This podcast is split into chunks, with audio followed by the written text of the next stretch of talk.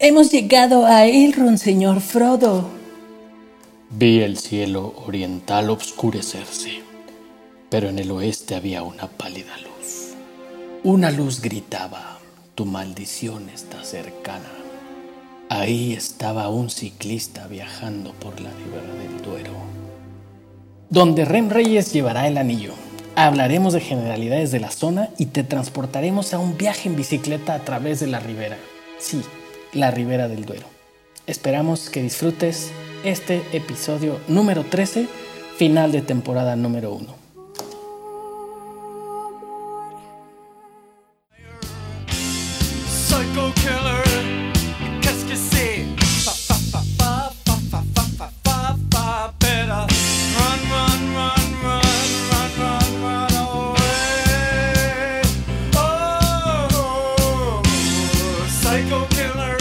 Pues bienvenidos a un episodio más de Who Frame My Glass podcast, episodio número 13, número cabalístico.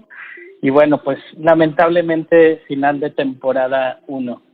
Vamos a tomarnos un, un, par de semanitas de vacaciones y arrancar con nuevas cosas más divertidas, entretenidas y sobre todo informativas.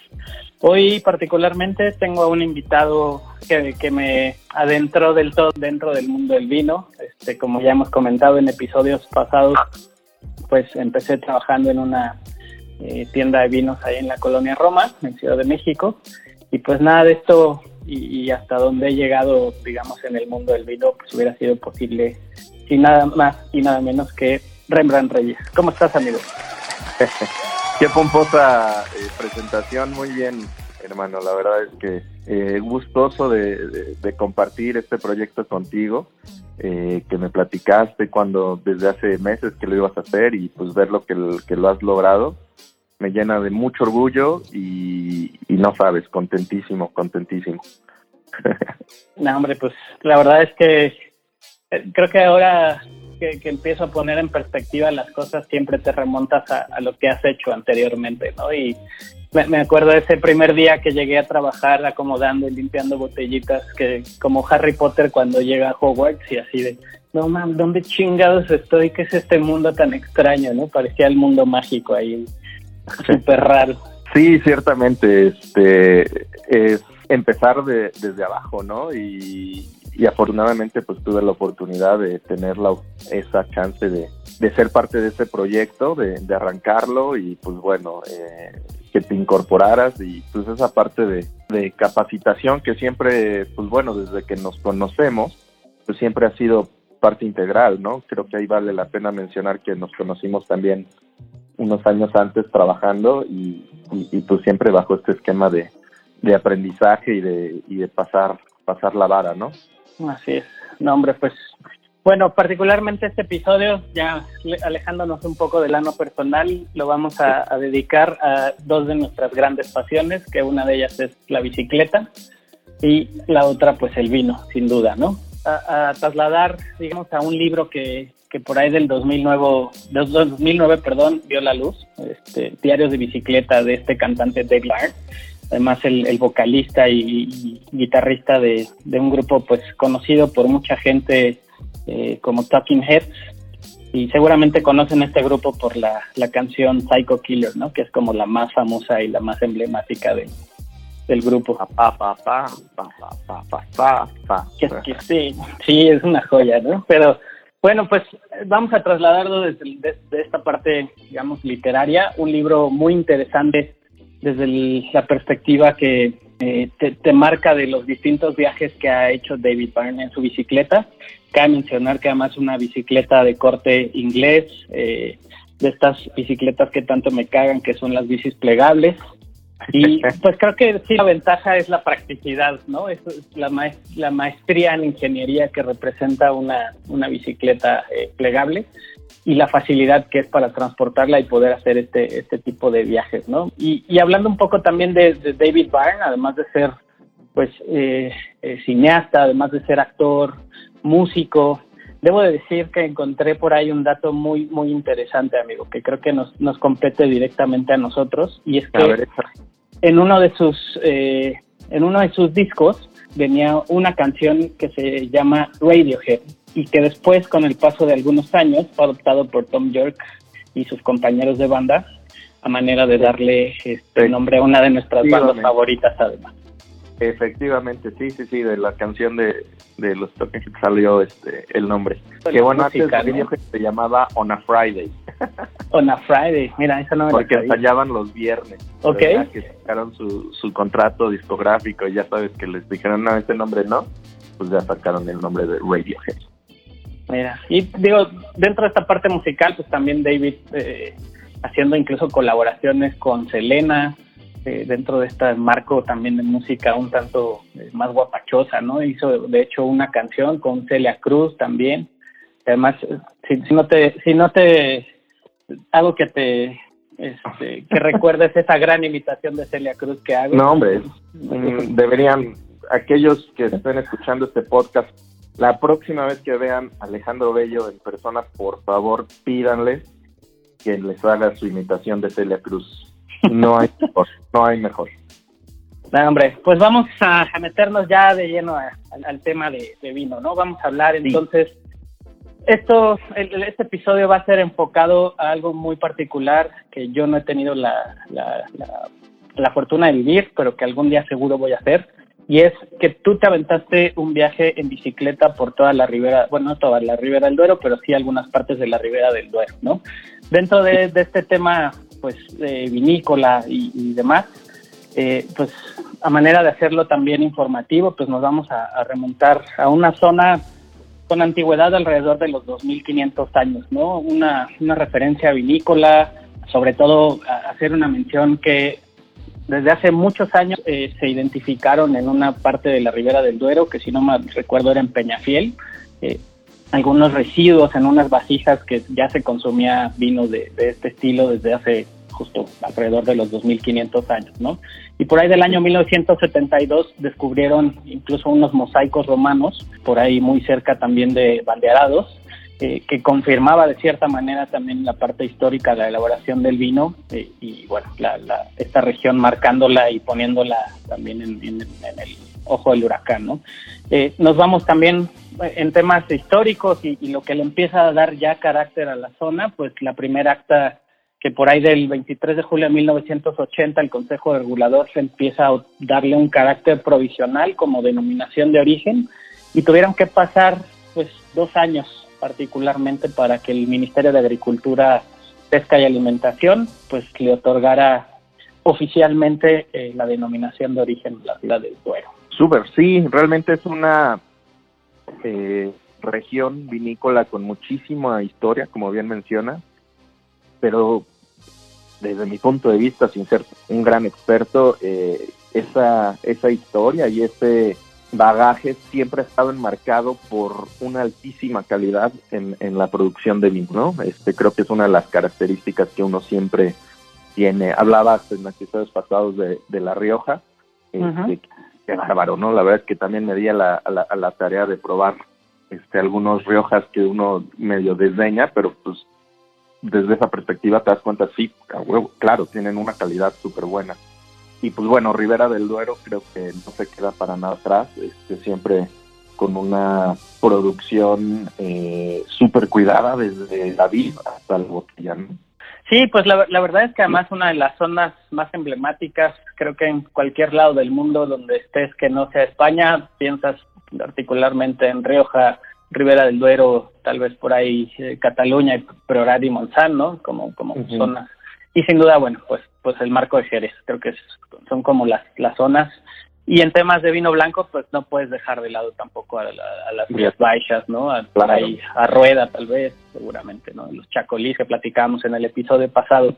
Pero fíjate que una de las anécdotas importantes acerca de la denominación de origen es que esta bodega de Protos, que además, pues, eh, no sé si sigue siendo una cooperativa, me, me, me parece que ya no, pero por ahí del año 1980 eh, ellos tenían de hecho eh, el nombre el nombre exactamente se creó la marca Rivera del Duero Rivera del Duero exacto. y hasta que ellos autorizaron el uso de esta marca para poder digamos bautizar así la ante el Consejo Regulador la denominación de origen eh, pues la verdad es que no hubiera sido posible que se llamara Rivera del Duero si no hubiera sido por Protos no Efectivamente, y es por algo que en sus etiquetas dicen los primeros o algo así, si no mal no recuerdo, ¿no? Sí, exactamente. De hecho, tienen por ahí una, una etiqueta que se llama Protos 27, eh, que es, eh, pues digamos, un, un, cierto homenaje que, que hacen, ¿no? una conmemoración a, la primera etiqueta y a esta marca pionera que, pues, bautizó al final del día la denominación de origen. No, hombre, y que es una bodega preciosa, enorme, kilómetros y kilómetros de túneles de barricas. Este, si quieres, ahorita platicamos de ellos también. Súper, pues metiéndonos también en, particularidades de, lo que comprende la zona, cabe mencionar que lo, es una zona que está, pues digamos, partida, por así decirlo, por el río eh, Duero. Creo que una de las cosas importantes a mencionar aquí son los tipos de suelo, ¿no? Tenemos desde suelos arcillosos, calizos, pedregosos, que bueno, son los que le dan la, la, la, identidad y la característica de, de los vinos y mencionar que pues en las uvas, eh, aunque mucha gente dice, eh, no, pues es que se elaboran de uva tempranillo, es importante mencionar que la, la gente de la zona y de la región prefieren o, han peleado mucho porque se le denomina y se le llame tinta del país o tinto fino, ¿no? Tinto fino. Que a, pesar de ello sí están permitidas otras otras variedades. De hecho está permitida la Cabernet Sauvignon, la, la Merlot, la Malbec y la Garnacha en el caso de las tintas y en el caso de las blancas, la albillo mayor, pues es la que, la que reina la, la zona, ¿no? Ajá, pero también para hacer tintos, eso es importante, ¿no? Sí, y bueno, pues ya si nos, si nos fuéramos también a, datos duros y, particularmente pues a, a, números, a, manera de que todos nuestros escuchas pues vayan, digamos, compartiendo y enamorándose más de lo que creo que también para nosotros dos ha sido un parteaguas en el, en el gusto y en, en, el, en, el mundo del vino como lo hemos entendido, pues la Ribera del Duero es reducir considerablemente el rendimiento por hectárea, como dices, a manera de tener mucho mejor calidad, ¿no? Andan rondando aproximadamente los las cuatro toneladas y, cuatro y cachito, eh, nunca llegando a estos eh, a estas siete toneladas eh, justo para tratar de tener mucho mejor calidad, de, manejar la planta a manera de que se aproveche toda la energía con los pocos racimos que se van dejando. Eh, y bueno, aquí vale, entonces, bueno, en temas de, datos duros, pues es, eso, eh, rondando la edad promedio de las, de las plantas, aproximadamente el 9% de, de la producción total las, las vides tienen más de 80 años, eso también es súper importante mencionar porque estamos hablando de rendimientos eh, muy pequeños, ¿no? obviamente entre más añejas tienden a ser las, las vides. Ya particularmente de las clasificaciones de calidad, pues tenemos desde los tintos jóvenes, los jóvenes robles, tenemos los, los crianzas, reservas, gran reservas, sin meternos tan a detalle en, los mínimos y, este, de tiempos de barrica y botella. Pero una de las cosas importantes, dime, dime. Sí, que porque justamente ahí varía un poquito de la reglamentación este, del resto del país, ¿no? Así es. Y pues sin mencionar que sí puedes encontrar también vinos rosados y blancos, como ya lo mencionábamos. En el caso de los rosados es, es muy, muy importante mencionar que se tiene que contar con el mínimo del 50% de las variedades de uva tinta autorizadas y en el caso de los blancos, pues se elaboran con un 75% como mínimo de la albillo mayor, ¿no? Entonces, pues estas son generalidades eh, de la Ribera del Duero y ya metiéndonos de lleno a esta parte divertida y, digamos anecdótica, eh, nos metemos al mundo de la bicicleta de lleno, ¿no? Eh, tú tenías un grupo de, de ciclistas y en una de esas el anexado del Alex también llega, pero me gustaría que tú nos, pienses, nos empieces a contar un poco más también de esta pasión y cómo se va desarrollando hasta un, en algún momento tomar la decisión de eh, irte a viajar en bicicleta a través de la Ribera del Duero. Justamente con este, este Club del Gourmet, que es donde trabajábamos y nos conocimos, este, antes de tener el proyecto de las tiendas, pues me dedicaba a atender lo que es el on-trade justamente en la zona de, Condesa, Polanco. Por esos años empezó el programa de bicis compartidas de Covici. Y pues se me hizo fácil, o sea, porque antes era de estarse moviendo en el coche y encontrar eh, lugar de estacionarte ahí en la Condesa, en Polanco, siempre era un fastidio. Y por lo tanto, eh, dije, a ver de qué se trata. Y me acuerdo que, que, pues ahí fui a hacer mi fila, a sacar mi, mi credencial de Cobici. Claro, mencionó que tenía años sin subirme a la bici, ¿no? Y, y es interesante cómo esa sensación de volverlo a hacer, hasta pierdes tantito el equilibrio, pero empiezas a andar y, y no sé, fue una sensación bien chingona, como de estar otra vez de niño, ¿no? Y empezar poco a poco a dar y empezar a darte cuenta poco a poco cómo la ciudad en realidad es mucho más pequeña de lo que uno piensa. Este, distancias que pues realmente por transportarte en, en, vehículos motorizados se convierten en traslados larguísimos. Pues cuando lo haces este, en, la bici o inclusive a pie, este, la ciudad se te empieza a encoger.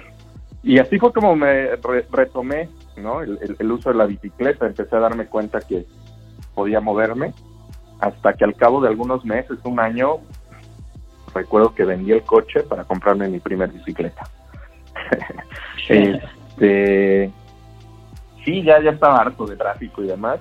Y dije, no, pues sí. Y me compré una plegable. este, que además también una anécdota ahí, ¿no? Con las plegables, no, pues Sí, pues bueno, porque no me, eh, digo, no fue una, una Brompton, ¿no? Estas, es, estas que son los que marcan la pauta en, en ese estilo de bicicletas en cuanto a calidad. Una, una fiesta. Este, y pues la verdad, muy, muy a gusto, porque ciertamente es muy práctica. Este, de repente si empieza a llover la doblas, te metes al metro, te pides taxi ya, y madre, de la nada te no. Este, y sí, ¿no? Este, derechito al suelo y entre el shock de qué pedo, qué pasó, cómo este, te levantas en chinga para que no te le vayan a atropellar y lo que sea. Y pues sí, veo que bici está partida en dos. Y afortunadamente tenía garantía y me la cambiaron por un modelo más nuevo, igual una plegable. Long story short, seis meses después se volvió a romper. este, y la misma falla. Entonces, este, pues fue cuando decidí ahí dejar de lado este, las plegables. Hice válida mi garantía, pero les dije, oigan, no, no me dejo otra de esta chingadera. y pues bueno, ante la situación y eso, digo que ya era la segunda, me iban a cambiar por la misma falla, pues me dieron casi que carta abierta. Y pues me, me dieron la, ahí otra, una bici que también compartimos, ¿no? La, la Spicy. Así es. Este, una, una muy buena bici este, para, para traslados urbanos con muchas este, ventajas y que pues bueno, en su tiempo pues tú te la quedaste, ¿no? Este, una bici la verdad que, que disfrutamos mucho. Sí, Pero, además pues, de una marca 100% mexicana, ¿no? Que eso también es importante. Sí, sí, sí, en México también se hacen muy buenas cosas en cuestión de, ciclismo. Sí, pues somos un país que tiene muchísima tradición y cultura del ciclismo, ¿no? Y sobre todo a nivel eh, de, traslados urbanos. De repente como que nos cegamos, pero pues a cualquier ciudad que vayan, si se ponen a, la tarea de darse cuenta, está llena de ciclistas, ¿no? O sea, mucha gente de verdad utiliza este, la bici como un medio de transporte porque pues la verdad es muy es muy bueno. Este, no, no, no, quiero convertir este podcast en un este eh, podcast evangelizador de Digo, obviamente pues a, eh, grandes rasgos y, la historia no tan larga pero corta a su vez era que terminamos eh, pues tú formando con otro grupo de amigos un, un grupo ciclista a manera de rodar por las noches crear conciencia acerca de, que puedes eh, andar en bici en la ciudad de manera muy protegida, ¿no? De, que no te va a pasar nada, de quitarle el miedo incluso a la gente a que eh, pues se subieran a una bici y se, fueran a sus trabajos o a sus casas andando en bici. Y un poco hasta romper, yo creo que digo, parte del, del, espíritu del podcast en tema de vinos ha sido romper paradigmas y romper como esquemas como muy clásicos, ¿no? Y dentro, dentro de esto era también eso, ¿no? Romper estos paradigmas de que forzosamente si te subes a una bici te va a pasar algo y, y, realmente empezar a crear conciencia vial, sobre todo, y, haciendo mucho la pauta de que eran éramos ciclistas, ¿no? Y acá me refiero con esto que para mí había dos, dos, dos vertientes, ¿no? La gente que anda en bici y los ciclistas, ¿no? Partiendo desde la premisa de que los ciclistas somos gente que respetamos el sentido de las calles, que le cedemos el paso al peatón, que no nos subimos a las banquetas, muchos factores que al final es crear una conciencia de, desplazamiento vial en todos los sentidos, ¿no? Totalmente, y, y, ahorita que mencionas esos paradigmas, estamos hablando que eso fue hace 8, 9, en 2013. Sí, ya casi, sí, sí, sí. 8, años, entonces pues la ciudad ha cambiado mucho. Actualmente yo ya no vivo ahí, este, pero bueno, eh, creo que fuimos un parteaguas importante en, en generar conciencia en que la bici también es, es, es un vehículo que puede ser muy utilizado por mujeres y por niños, ¿no? Este, para, para hacerlo de, de forma segura, ¿no? Recuerdo que en estos paseos que armábamos pues sí, o sea, empezamos a tener muchísimas, muchísimas este, chicas que se acercaban, familias que venían con niños, saludos. A Yuri, ¿no? A Yuri y a Beto, que, y a Beto y... Sí, este... Llevaban a su hijo más pequeño, que si no mal recuerdo tenían como tres años algo así. Llevaban tres años, lo llevaban en remolque. Sí, súper chiquito. Y, pues la verdad es que depositaron la confianza en nosotros de ser también pues un grupo ya bastante afamado, conocido, nos volvimos una especie de rockstars ahí también del mundo del ciclismo un ratito. Este, y actualmente, pues hasta en el grupo, creo que hasta tenemos más seguidores en el grupo de por el gusto de rodar en Facebook que muchos de los wine doggers y wine no sé qué madre que están en Instagram y se creen. Sí, y que es un grupo que sigue muy activo, eso la verdad a mí no deja de sorprenderme todos los días, este que aparece en mi feed que la gente sigue utilizando esta plataforma para compartir noticias, compartir rutas, este y demás. Pues, son de esas cosas que, que, sigo sin dar crédito, pero que me da muchísimo gusto. este y pues sí, efectivamente, por eso nació pues nuestra pasión por por este este este bello vehículo, ¿no? Eh, que en realidad creo que nunca lo hicimos a manera de deporte, más bien siempre fue como esta cuestión de movilidad. Eh, digo, también tuvimos nuestra época loca ahí cuando este, nos metimos a Alicats y competiciones urbanas ahí medio para todos aquellos que no saben qué es un alicat son estas competencias donde no hay regla alguna ¿no? donde Exactamente. te puedes meter sí ahí en sentido contrario en, en vialidades donde no está permitido andar en bici. Yo recuerdo haberme metido en el mundial de bici mensajeros en el 2014 incluso hasta hasta el viaducto no de manera prohibida para llegar hasta el hasta el Palacio de los Deportes. No me acuerdo si, si te tocó hacer el 4x10, esta carrera que se hacía cada año, que era por todo el circuito, precisamente en relevos de 10 kilómetros. No, esa, me esa no me tocó. De hecho, cuando íbamos a participar, no me dieron chance de salir de la chamba. Ahí, por si nos está escuchando, Ricardo, muchas gracias, Richard. Qué Oye, hablando de, de, Ricardo, la verdad también un saludote y, este, y pues un gran agradecimiento también, así para mí fue como que, me dio la oportunidad de, entrar a este bello y delicioso mundo, mundo del vino. Un abrazote a, Ricardo Torreblanca con todo gusto. Así es, así es. Este, y, y, pues bueno, esta, esta, este, este, gusto por, por la bici pues este, se fue agrandando hasta llevarlo a todos pues partes de mi vida, ¿no? Eh, se volvió se volvió una parte integral de, todo lo que hacía eh, y todo lo, lo, lo, medía y lo, lo calculaba con base en eso. Este, te interrumpe, ¿qué vas a decir? Perdón. No, no, no, que justo, o sea, se, transforma tanto en parte de nuestra vida que, bueno, en, tu caso además lograste llegar hasta trasladarlo a un sueño que tenías, ¿no? Eh, dentro de esto del Club del Gourmet, una de las, de las eh, bodegas eh, icónicas de, del Club del Gourmet hasta hace algún un par de años, si no me equivoco, pues fue Bodega Pérez Pascuas, ¿no? La Viña Pedrosa. Y dentro de esto, pues fue como el, más grande enamoramiento que pudimos haber tenido en los vinos del Ribera del Duero, desde, incluso yo lo he platicado creo que en el primer episodio, que la primer cata que hice dentro de esa tienda de la Roma, pues uno de los vinos que probé fue Cepa Gavilán, ¿no? y Gavilán. mi, cabeza se fue hasta eh, como David Bowie hasta el más allá, este, y bueno, este es la forma en la que nosotros fuimos trasladando esto. Y creo que una de las cosas importantes aquí es ¿cómo empiezas a trasladar todas estas pasiones que empiezas a tener hasta cumplir tu sueño y aventarte un viaje en bici por la ribera del Duero?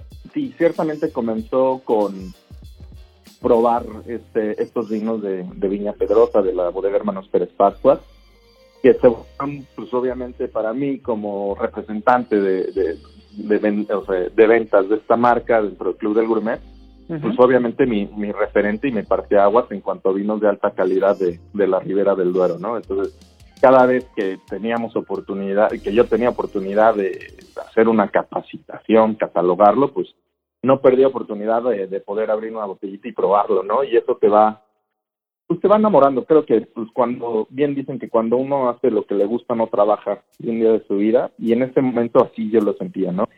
Digo, además con otras marcas, pero particularmente con esta y con la región Ribera del Duero, yo de, inmediato tuve un, un crash. Mi siguiente viaje fue a Cancún, este, también me la llevé y me di ahí unas vueltas por la Ribera Maya, luego me la llevé a Veracruz también, este, creo que la ahorita que recuerdo es más, no, no, no, no, no, espérame, mi primer viaje en bicicleta fue al Valle de Parras.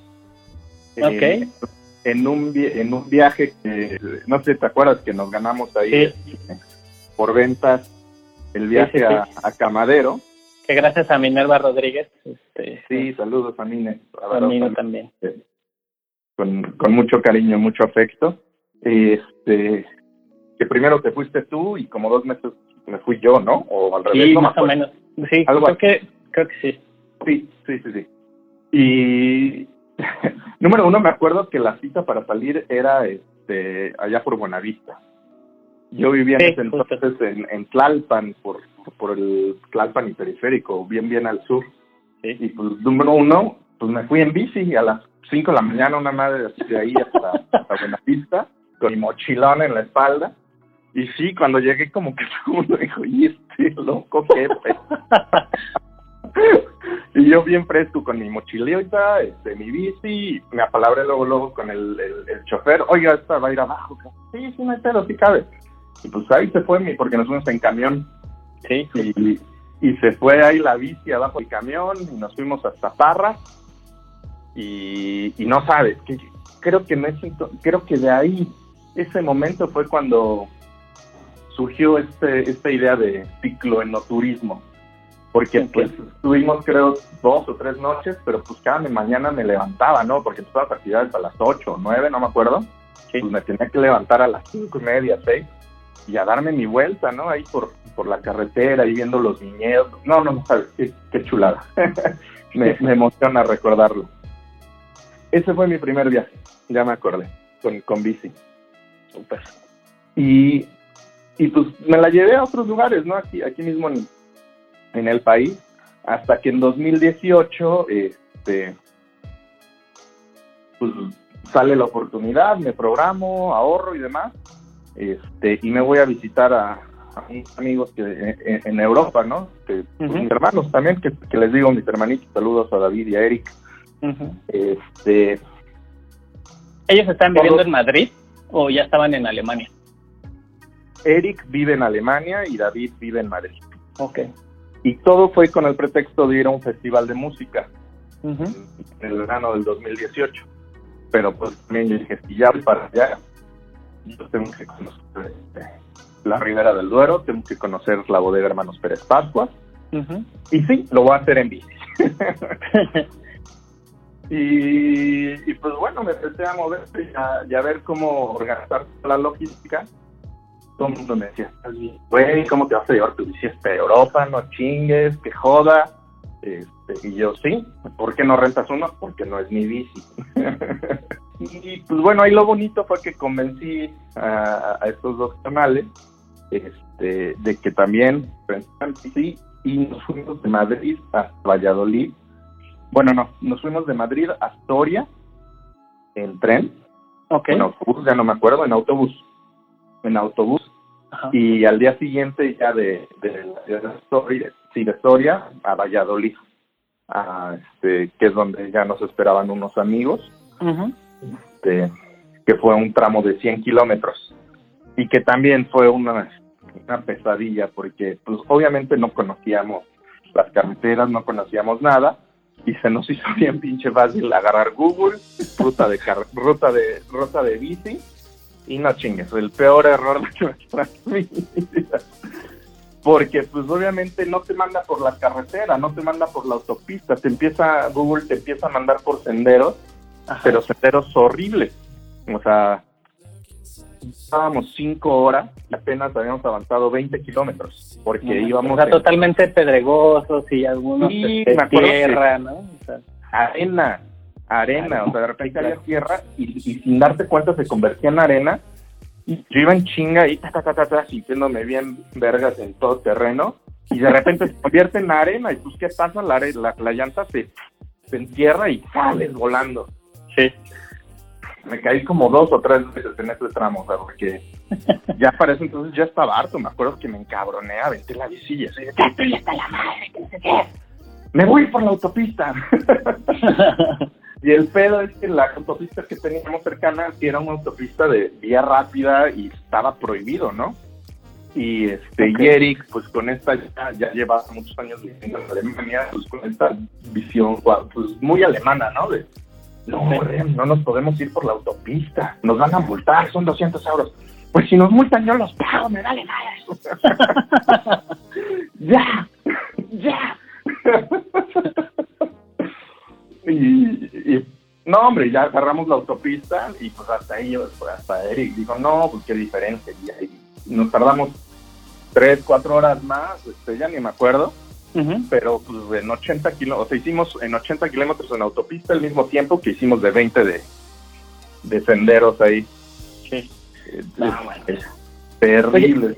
y, cuéntanos, ¿cómo, ¿cómo fue esta, esta impresión o sea, de, de, poder ya empezar a atravesar lugares este, entre los viñedos? O sea, debo de decir que igualmente, así como tú te adentraste en el mundo de la bici, me pasó exactamente igual. Yo acabo de regresar de, de África eh, empiezo a trabajar en el Club del Gourmet y eh, me acuerdo pues de, esta visión muy pacífica de vivir en África, muy tranquila, este, de, no tener ruido, de muchas cosas, y de repente regresar a Ciudad de México y un día subirme en hora pico en la línea roja del metro me, me desquició. O sea, casi, casi exploto y casi mato a tres eh, cristianos ese día, ¿no? Y, y me acuerdo que ese día hasta te marqué y te dije, Rem, es que me estoy volviendo loco, ya no puedo, eh, ¿qué bici me recomiendas comprar, no? Y, fue como también me, me metí y empecé a descubrir el mundo desde una perspectiva completamente diferente que a todos los que nos escuchan y utilizan carro, de verdad los invitamos a que se atrevan. Tu, tu, tu visión cambia totalmente, o sea, ves cosas que tú no sabías que existían en los caminos en los que tú transitas todos los días y ves las cosas de una manera diferente, las disfrutas más, sientes el sol, el, el sol y el viento en la cara refrescándote, no sé, son muchas sensaciones a la par de, incluso este tema químico que sucede en tu cuerpo de liberar hasta dopamina, ¿no? De, sentirte bien contigo mismo, ¿no? Ir, ir a trabajar eh, y hace que llegues activo, ¿no? Para empezar, ¿no? y de buen humor, eso es importante. Sí, también. Este, y sí, la verdad es que rodar la ciudad te ayuda y te hace conocerla la cual conocerla, porque bien dices, te das cuenta de, lugares que, que, no conocías o simplemente por tomar otra callecita de repente y te das cuenta que, hay tanto que ofrecer en, en, una ciudad tan bella como es la Ciudad de México, a pesar de que ya no vivimos ahí ninguno de los dos, ¿no? Pero sí. Este, y, lo mismo en cada ciudad, ¿no? Digo, ahorita yo en Oaxaca, eh, pues me, me, he dado la tarea de, de, también, ¿no? Reconocer, conocerla y, transitarla en bici. Ya no tanto como, como me gustaría, pero pues bueno, sigue siendo un... Oye, y explícanos tus emociones cuando empiezas a ver viñedos en, en, la Ribera del Duero, andando pues, ¿Qué te digo? O sea, manitas en la cara, así de no lo puedo creer, mariposas en el estómago. Güey, estoy aquí, ya estoy aquí, ¿no? O sea, ¿cuántos años después, este, cuántas ilusiones, cuántas botellas después? Estoy aquí. Eh, la verdad, cuando íbamos llegando a la Ribera del Duero, ya era más mi preocupación por llegar, porque ya llevamos ocho, nueve horas en bici, ya súper cansados. Súper cansados. Pero pues sí, ya los días siguientes que, que, ya nos fuimos este, a conocer, pues sí, sí era una emoción, ay, no, preciosa. Este, particularmente la roda, yo estaba muy cerca de Valladolid, ahorita no me acuerdo cómo se llamaba el, pueblo, y Viña Pedrosa está en Pedrosa del Duero, allá en la parte de Burgos.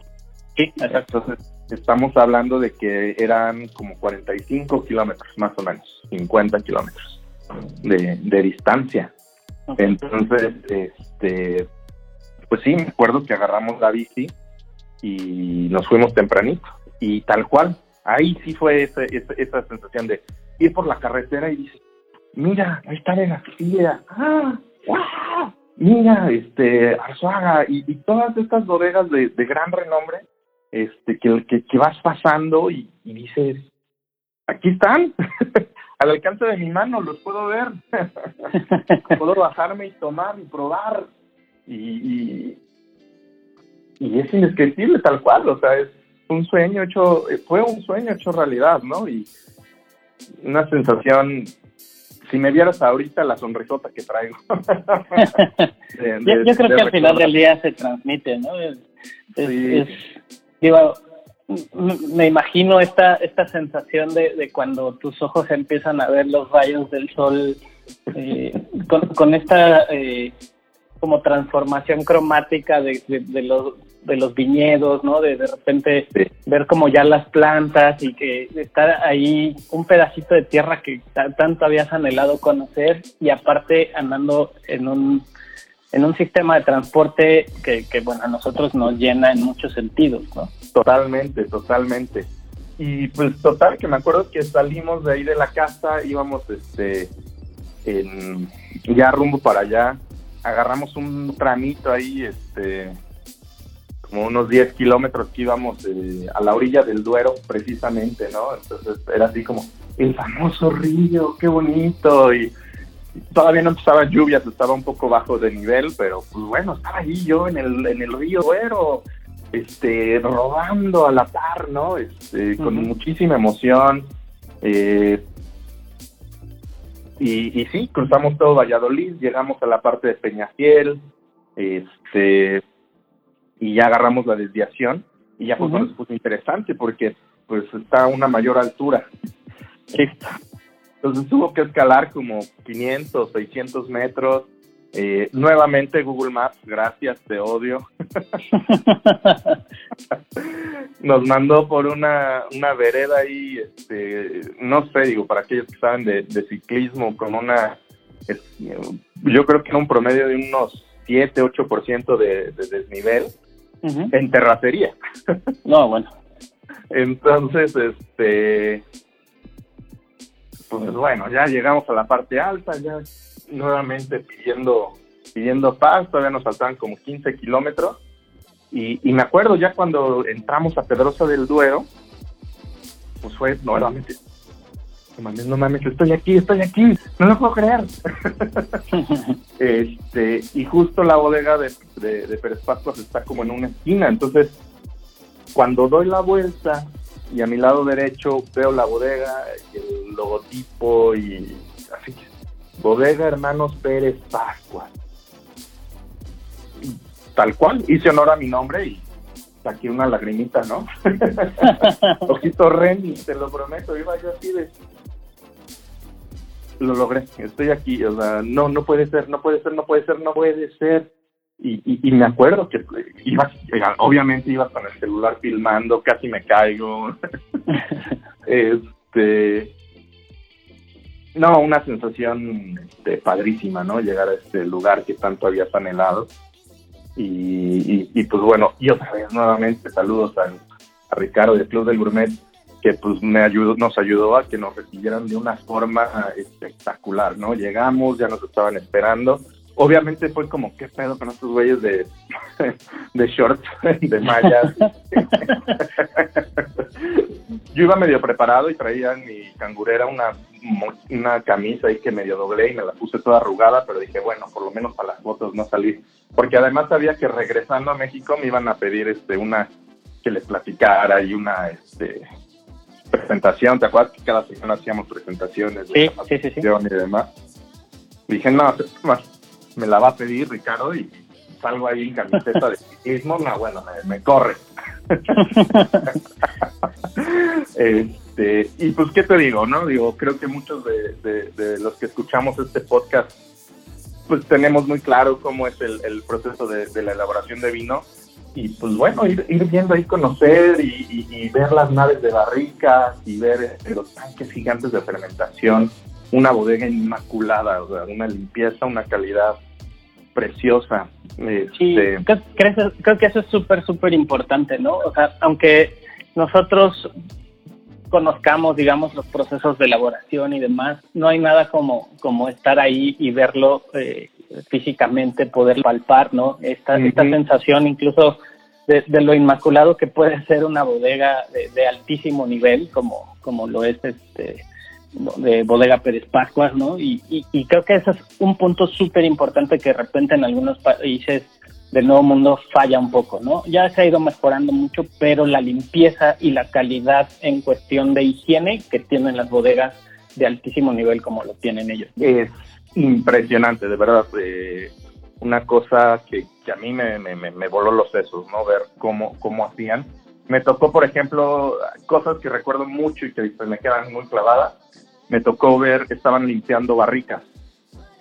En ese entonces estaban limpiando unas barricas que eran para Viña Pedrosa Crianza 2017. Y, y pues me dieron a probar, ¿no? Y por ejemplo es cuando te das cuenta de la importancia y del por qué este tipo de vinos sí necesitan este añejamiento, ¿no? Porque me acuerdo, pues era un vino que llevaba cuatro o cinco meses en barrica apenas. Este, y era un vino duro, recio, pero que dices, no chingues, ¿cómo de esto hacen un vino tan fino, tan bonito, tan elegante?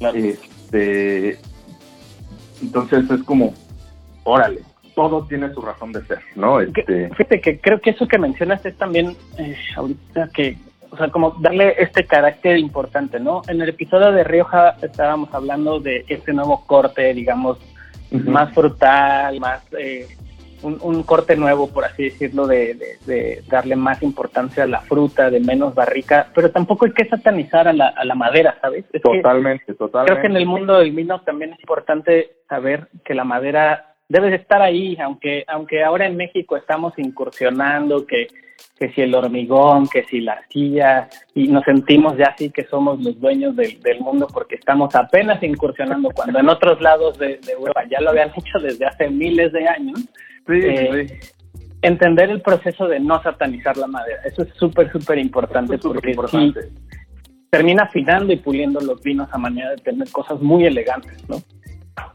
Totalmente.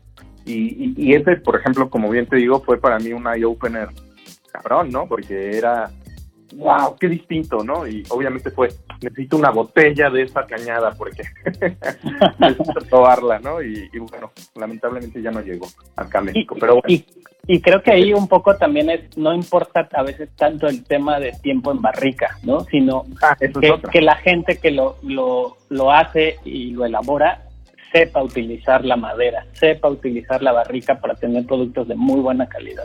Totalmente, sí, sí, sí, o sea, porque nos encontramos vinos con muy poca barrica que se nota que el proceso y que le da el toque y el aporte necesario que requiere ese estilo de vino, ¿no? Entonces, eh, creo que, se ha dicho mucho, ¿no? El vino, cada vino tiene su propia personalidad, cada vino va a requerir una cosa que a lo mejor otro no, y entonces, por eso creo que es importante no tener como una línea definida como se hacía hace 20, 30 años, ¿no? Tiene que ser seis meses de esto, seis meses de tal y tal ya qué hueva con eso, ¿no? O sea, hay que hacer las cosas nuevas, hay que innovar, hay que disfrutar lo que haces, ¿no? Y, eso me da mucho gusto de ver este pues que está sucediendo, ¿no? En, en, gran parte del mundo, ¿no? En, cuestión vinícola. Claro. Oye, y en tema de, comida y gastronomía, digo, aparte de, Viña Pedrosa eh, y, la bodega de los hermanos Pérez Pascuas, ¿qué otras bodegas visitaste? Y en cuestión de comida y gastronomía de la zona, Digo, puedes encontrar este, desde el clásico lechón, puedes encontrar morcilla, lo, que pensaríamos mucho de la cocina clásica española, por así decirlo. Eh, pero cuéntanos un poquito más acerca de la comida y de las otras bodegas que visitaste. Pues mira, hablando de comida, el primer día que llegamos después de las 10 horas de, de la terrible camino, nos estaba esperando un amigo que nos recibió en su casa con un tradicional lechazo. El lechazo es, me atrevería a decir, como la versión del cabrito en, en la zona, en esta zona de, España. Es decir, lechazo porque pues sí, es, es un borrego, un cabro, un cabro de leche, precisamente, que no está despetado, y así se Entonces es el sabor de un cabrito. Eh, ese día nos lo prepararon, estoy salivando nomás de acordar, este, en espadas. Todo el, el, lechazo lo cortaban en, en, en, brochetas y en espadas a, las brasas y además me recibieron con un Pedro ahí que tenía Abelino este, y eh, reserva, si no me equivoco. Y no me acuerdo qué otro vino probamos en, en, esa, en esa tarde.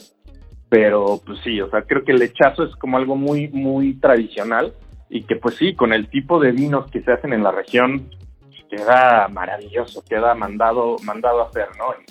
hacen una armonía perfecta.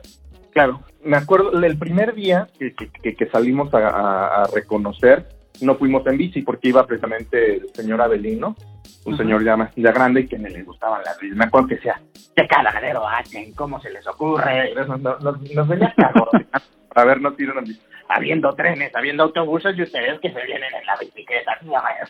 Divertido. y yo sabes, yo así de, y, y,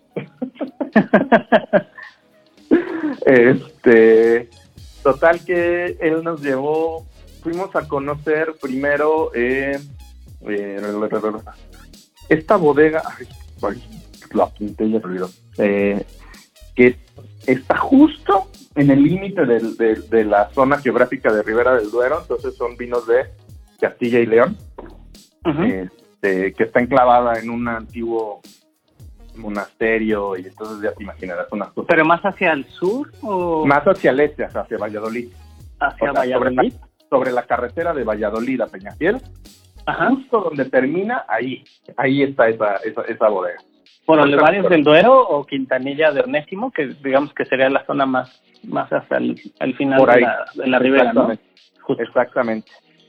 Y de ahí nos fuimos a Protos, y, y en realidad en Protos, híjole, pasamos medio día. Eh, eh, fuimos a Peñafiel, que es donde está Protos, que es este pueblito que está ahí prácticamente en el centro de la ribera del Duero, y es alrededor de Peñafiel donde se encuentran la mayoría de, la, de las bodegas y las más importantes ¿no? que, podemos encontrar en esta región. Y, y sí, nuevamente, como decía hace rato, es impresionante. Sí, son, fueron los primeros este, que, que ostentaron el nombre de vino de Ribera del Duero. No sé, este, y kilómetros y kilómetros y kilómetros y kilómetros de barrica te pierdes, este, son, son túneles que están debajo precisamente del monte de Peñafiel. Este, cosas súper interesantes y vas a la, a la nave de donde están, este, ¿cómo se llama? Ya que, ya que está embollado el vino, Alexón, eh, no sé, estoy pensando como 10 metros de altura de botellas de vino, 200 metros de largo, una cantidad de vino brutal, brutal. La verdad es que también son de esas cosas que ¿cómo es posible? De, la, de verdad yo pienso, aquí hay todo el vino que hay en mi país, en una pues, bodega. Pues, pues, sí, ¿no? De hecho, Rivera del Duero, eh, en, cuestión de producción, eh, bueno, en, territorio eh, está creo que tres veces más, si no me equivoco, de, de, hectáreas de, plantación, más que México, ¿no? Entonces, solamente en una región, ¿no? Comparándolo contra nuestro país, que pues en todo el país tenemos alrededor de unas 7.000 aproximadamente hectáreas de viñedo. Sí, totalmente. Y ese también algo que está muy bonito en Peñafiel es tienen el Museo del Vino. Está en, el castillo de Peñafiel, que está en la cima del, del, monte de Peñafiel. Este, tienen el, Museo del Vino y están en un lugar súper interesante, ¿no? Porque te enseñan pues desde los primeros vestigios este, de lo que mencionas, ¿no? Vestigios romanos. Eh, hablan un poco del vino en general, pero obviamente enfocado a, la ribera del Duero. Me impresionó ver ahí la colección de todas, todas, todas, todas las añadas de Único de Vega Sicilia. Okay. Este, ahí exhibida como, pues obviamente, gran, gran, grandes, este, pues como referente, ¿no? Sí, es un referente al final del hijo. Sí, pues creo que no hemos hablado de esta bodega, pero pues ni hace falta. este, curiosamente, digo, no sé ahora, pero cuando yo fui, no están como así anunciados ni nada, al contrario, o sea, como que están dentro de una cosa, Abelino que nos llegó, me dijo, mira, en esa casa se hace el, este, de la Sicilia, yo, ¿esa casa? y, y sí, en ningún lado dice este, que, que ahí se hace, ¿no? Entonces, interesante que, que cómo pues mantienen ¿no? toda su calidad y toda su, su, su, forma de darse a conocer. Pero pues, sí, pues, sí. Creo que, que, el propósito de, este capítulo era esto, ¿no? Hablar desde una perspectiva de, de alguien que tiene la pasión por el vino, eh, que además disfruta otra gran pasión que es andar en bicicleta y descubrir el mundo a través de, de tus propios ojos eh, sintiendo, como, como digo, la brisa en la cara y, y estás seguir propiciando, ¿no? A toda la gente que nos escucha que utilicen más la bicicleta como medio. Yo siempre he creído que fue el, el medio de transporte del pasado, pero es el del presente y va a ser el del futuro, ¿no? Es un, yo creo que es producto de la ingeniería en, en, la máxima expresión, porque la bicicleta nunca va a pasar de moda, siempre va a estar ahí. Eh, y, la verdad, pues hasta en temas de cambio climático y muchas otras cosas, creo que es una gran eh, opción para poder, pues hasta hacer ejercicios, ¿no? Y, mantenerte en forma, para poder, como decíamos, llegar de buen humor a tu trabajo, de poder, eh, y creo, incluso hasta hacer la invitación, ¿no? A Totalmente. las autoridades a que la gente que, que, tienen la capacidad de decisión inviertan más en ciclovías, que se genere una conciencia vial, la manera de utilizar un medio de transporte que va a ser nuestra salvación, ¿no? Totalmente, este es bien lo has dicho, no es el pasado, es el hoy, es el, el porvenir.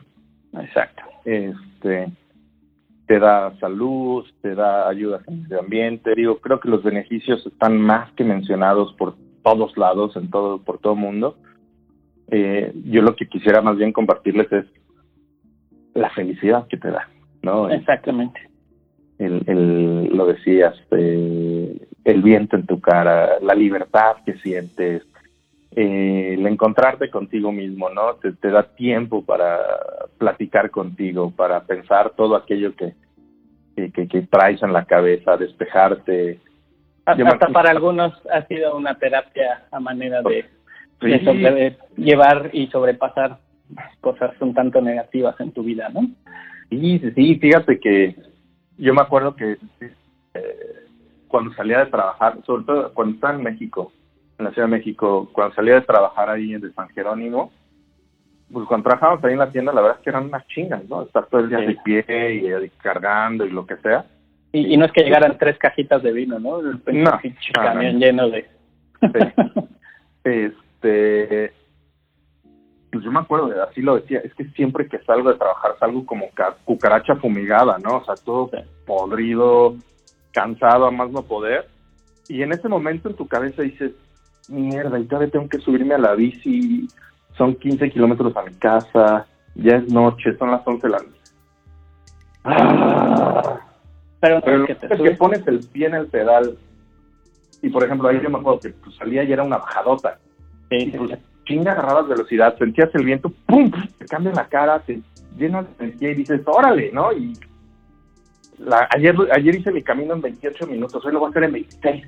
Y chingale ¿no? Y te empiezas a retar a ti mismo y empiezas a hacer cosas bien locas. También, bueno, que estábamos un poquito loquitos tú y yo y también nos pasó de todo, caídas, este, accidentes, atropellos. Pero este la verdad es que no me arrepiento de nada. No, no, no. La, verdad es que es muy, muy padre y de verdad a toda la gente que nos escucha los, los invitamos. Y no olvides buscarnos en nuestras redes sociales, en Instagram como arroba Podcast, en Facebook como Who Frame a Glass Podcast. Y si tienes alguna duda, sugerencia, pregunta o algo que nos quieras comentar, mándanos correos a whoframeaglass.gmail.com Pero bueno, Rem, nos ha ganado un poquito el tiempo y creo que ya estamos casi una hora, un poquito más. Va a ser un gran episodio en cuestión hasta de, tiempo. Y bueno, como yo sé que eres ya fan del, podcast eh, y creo que ya te sabes las, las dinámicas, ¿no? Entonces, si fueras un personaje de caricatura en el mundo en el que te desenvuelves eh, y, si pensaras tal vez en el mundo del vino cuando estabas metido tan de lleno, ¿qué personaje de caricatura serías? Fíjate que lo pensé bastante y creo que encontré una muy buena analogía. Eh, y que también obviamente va a hacer referencia a, nuestra edad, pero me, identifico mucho con Rick Hunter. ¿Recuerdas quién es Rick Hunter? Rick Hunter, ¿no? Rick Hunter era el protagonista de la primera temporada de Robotech. Ok, Mira, no me acuerdo. El chavito este que quería ser piloto y que la vida lo terminó llevando a ser el capitán ahí de las Fuerzas Armadas de Robotech y demás. Okay. Este, así me siento porque pues al final del día llegué a este mundo, pues sí, me gustaba y todo, sí, pero pues, por cuestiones pues azarosas, ¿no? Encontrarse en el momento adecuado, en el lugar indicado, en el lugar y en el tiempo indicado.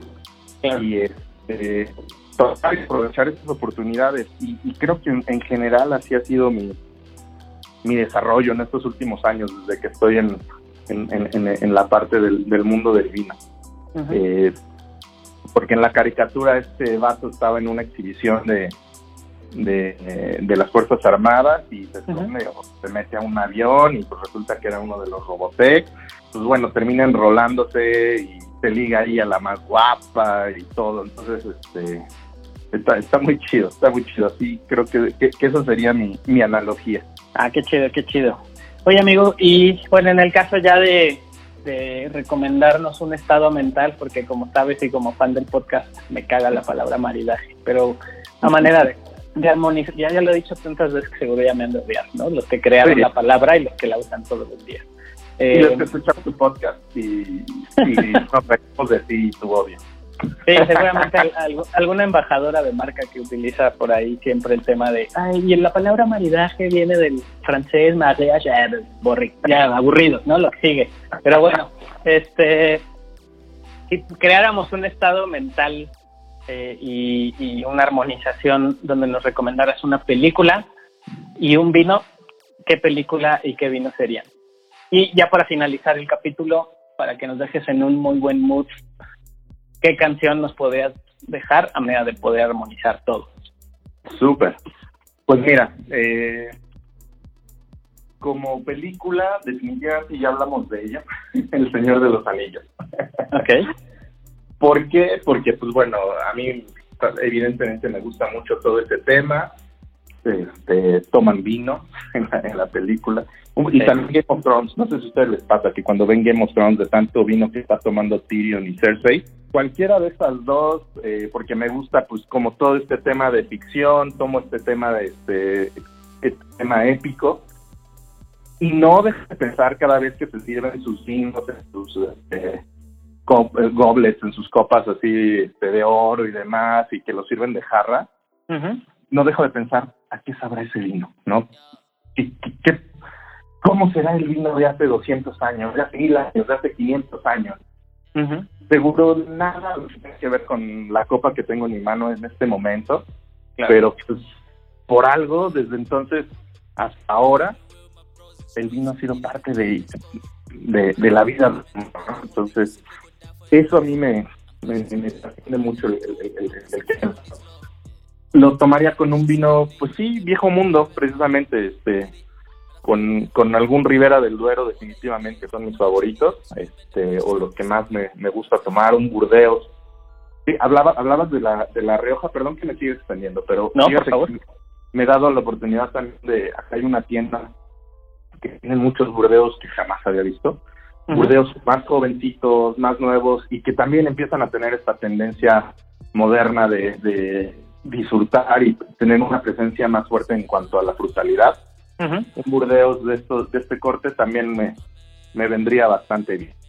Ok, entonces un, un vino ya sea Ribera del Duero o tal vez Burdeos, más corte moderno, frutalón, jovial, fresco, como disfrutable, digamos, para poderte aventar una película de, de El Señor de los Anillos. ¿no?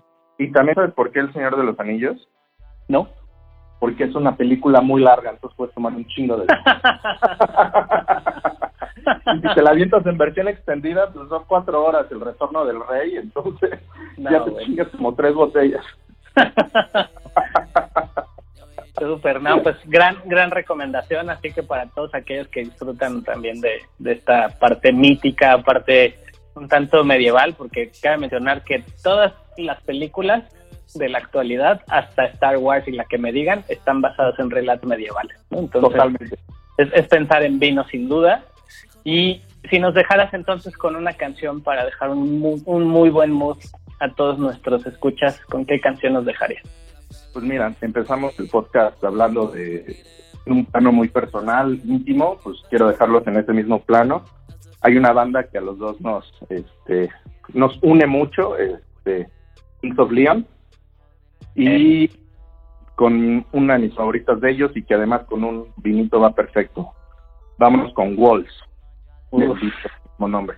Vo- Voy a llorar, amigo. Además, debo Ya. decir que hoy traigo puesta mi gorra de Viña Pedrosa que me trajiste desde ese viaje para que no se me vea la descalabrada justo del atropellamiento que sufrí. Pero bueno, muchas, muchas gracias, amigo. Sabes que te, te quiero mucho. Muchas gracias por participar, por contarnos tu, tu anécdota, tu- tus historias a través de, de muchas pedaleadas en- entre los viñedos de la Ribera del Duero. Y pues esta tarde, tarde noche, los dejamos entonces. One by one, I've seen them fall. Some just don't show up at all. I'm just here to fight the fire. A man ain't a man unless he has desire. When the walls come down.